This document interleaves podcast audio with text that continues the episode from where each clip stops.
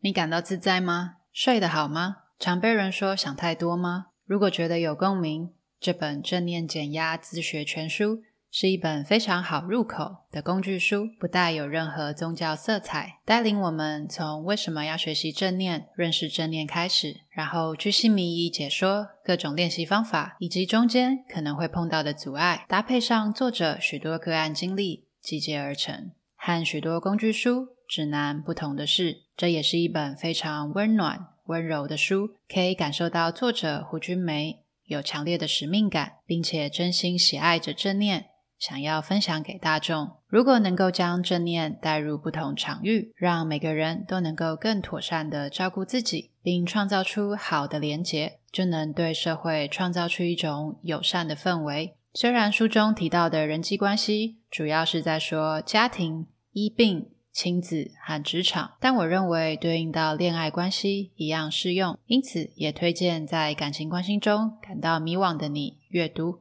同时也推荐阅读《公主向前走》，连结放在说明栏。欢迎来到中途笔记，这是一个关于阅读笔记还有语言障碍的 podcast。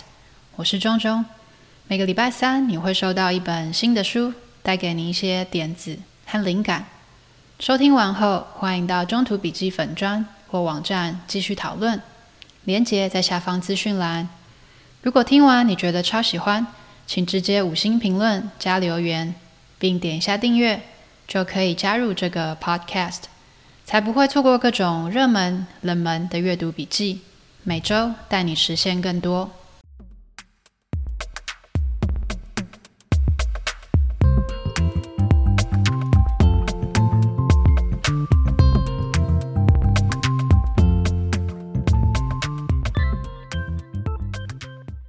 正念减压自学全书是一本结构分明的书，一共有七个部分。第一个先谈为什么要学习正念，正念能够带给我们什么，以及正念是什么。然后进入实际操作，由正念练习的七大原则着手，从身体觉察、情绪觉察、想法觉察，反复推敲，并搭配上融入日常生活的练习。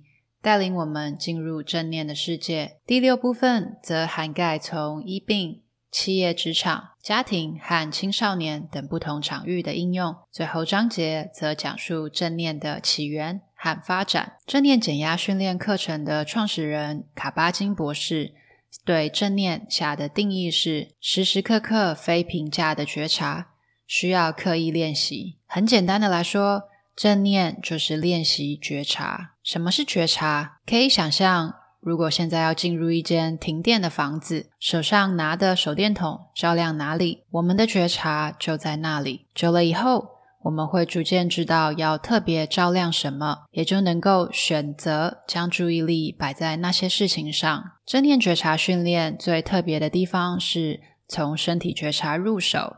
而非从想法或情绪，这是因为我们的日常很容易被各种思绪占据，不止上班开会时会分心，想等一下要吃什么，想评价同事的表现，就连回到家后躺在沙发上，也可以任凭大脑的念头带领我们去各种地方。所以，随着正念觉察，才能够从自己内在培育出安稳和自在的力量，不向外寻求救赎。也就不容易被骗、受伤或失望。因此，正念也能帮助我们提升幸福感，清除心理垃圾。书中也分享了正念练习的七大原则，分别是：非评价练习，能够觉察自己正在评价；二、接纳练习，能够接受他人、自己的样子；三、信任练习，能自我信任，不靠外在；四、耐心练习，允许人事物以自身速度发展。五、非用力的追求练习，身心平衡。六、放下练习，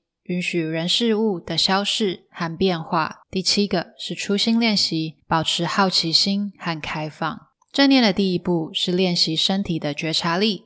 将正念融入日常生活，从呼吸觉察开始，腰直肩松，做身体扫描，进入正念瑜伽以及静坐，开始觉察你的呼吸、身体、声音念头和想法。书中有提到一个很有趣的游戏，是在测试你有没有惯性思维。这个游戏比较难用 podcast 的方式呈现，所以链接一样放在说明栏。有兴趣的听众可以去看文字版。这个关于惯性思维的游戏要说的，其实是生活当中有大大小小的事情都带有这样的惯性思维，譬如伴侣晚回家，觉得他一定又在外面鬼混了；朋友今天回应不热情，就觉得我们的友谊生变了。面对一个衣着整齐、应对有礼的人，我们就认定他社交能力不错；一个学业 PR 九九的学霸，我们就推论他的 EQ 也是 PR 九九。而烦恼就是这样来的。我们惯性的从旧经验找答案，惯性的把过去套在未来，惯性的编故事而没有验证。要能够分辨假设与事实，其实有一个简单明了的方法，那就是时间点。如果这项陈述发生在过去或现在，那就是事实。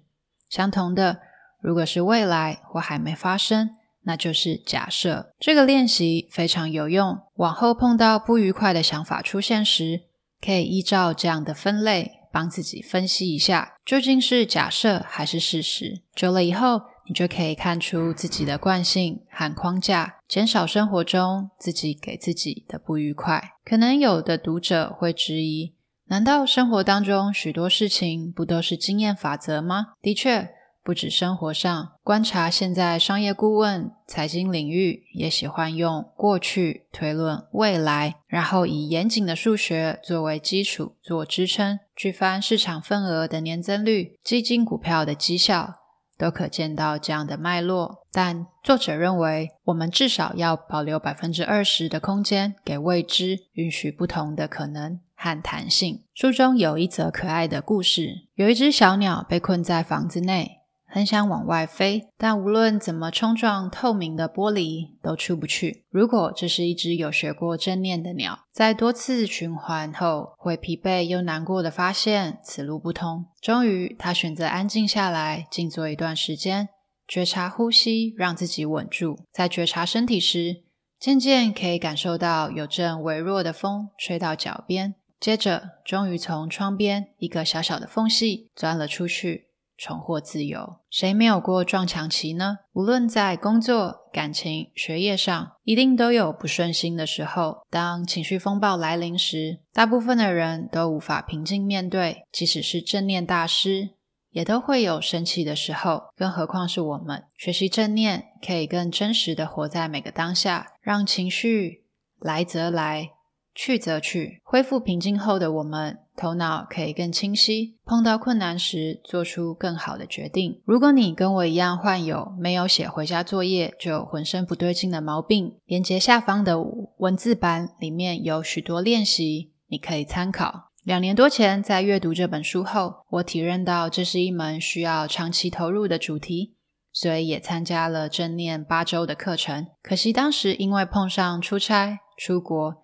并没有完整参加完。这两年拜疫情所赐，有更多的时间阅读、倾听自己，才重拾这本书和练习。在这么多练习中，呼吸练习是最容易开始的，因为我们随时都在呼吸。但就因为呼吸太习以为常了，很容易被忽略。在多次觉察练习中，我观察到自己总是不自觉地憋气，譬如紧张时、忙碌时、说话时。尤其是说话的时候，由于工作的原因，常常需要说一整天的话，不知不觉一股气都集中在胸口，让说话变得费力。有时才不过说话几小时，已经觉得喉咙酸涩、胸口沉重，总之非常疲惫。之前发现到这个事实后，会马上加憋气联想到这是坏习惯，然后就提醒自己。不要憋气，然后将气吸到腹部。我后来试着用正念的方式跟自己的憋气相处，尽量不要启动思索脑，也就是不急着启动分析、解释，然后是一连串行动方案等惯性反应，而是继续让觉察脑关照自己，理解想法就是想法，而不是事实。接着用几个深呼吸，帮助自己回到当下。书中说的这句话让我印象深刻。他说：“正念是一趟有方向而无目标的旅程。我读到这句话的时候被震撼了。一直以来都还算善于立定目标、规划进度，并尽量确实执行的我，头一次接触到这样的说法。这不就像出外旅行却没有目的地一样吗？这样要怎么规划时间表？知道到了当地要做什么？